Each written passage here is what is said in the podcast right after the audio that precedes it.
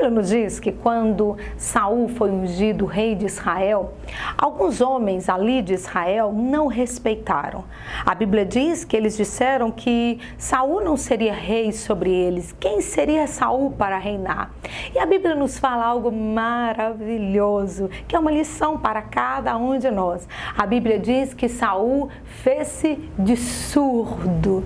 Ele não se importou com aquelas palavras. Quantas vezes as pessoas trazem até nós palavras que nos colocam para baixo, palavras que nos deixam às vezes tão entristecidos, que acabam com o nosso dia. Quantas vezes ouvimos coisas que não gostaríamos de ouvir e que ficamos assim tão perdidos, tão chateados e que alimentamos no nosso coração uma tristeza, até perdemos às vezes o foco por causa de uma palavra, uma fofoca, uma conversinha.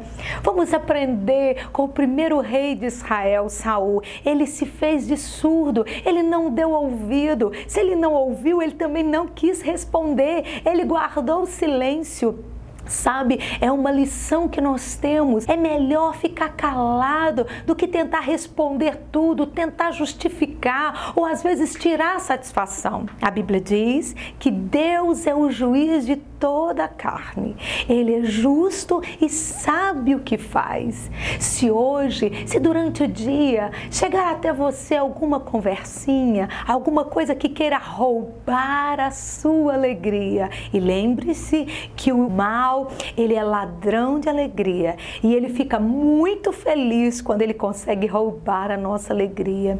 Então, se alguma coisa acontecer para tentar roubar a sua alegria, faça de surdo.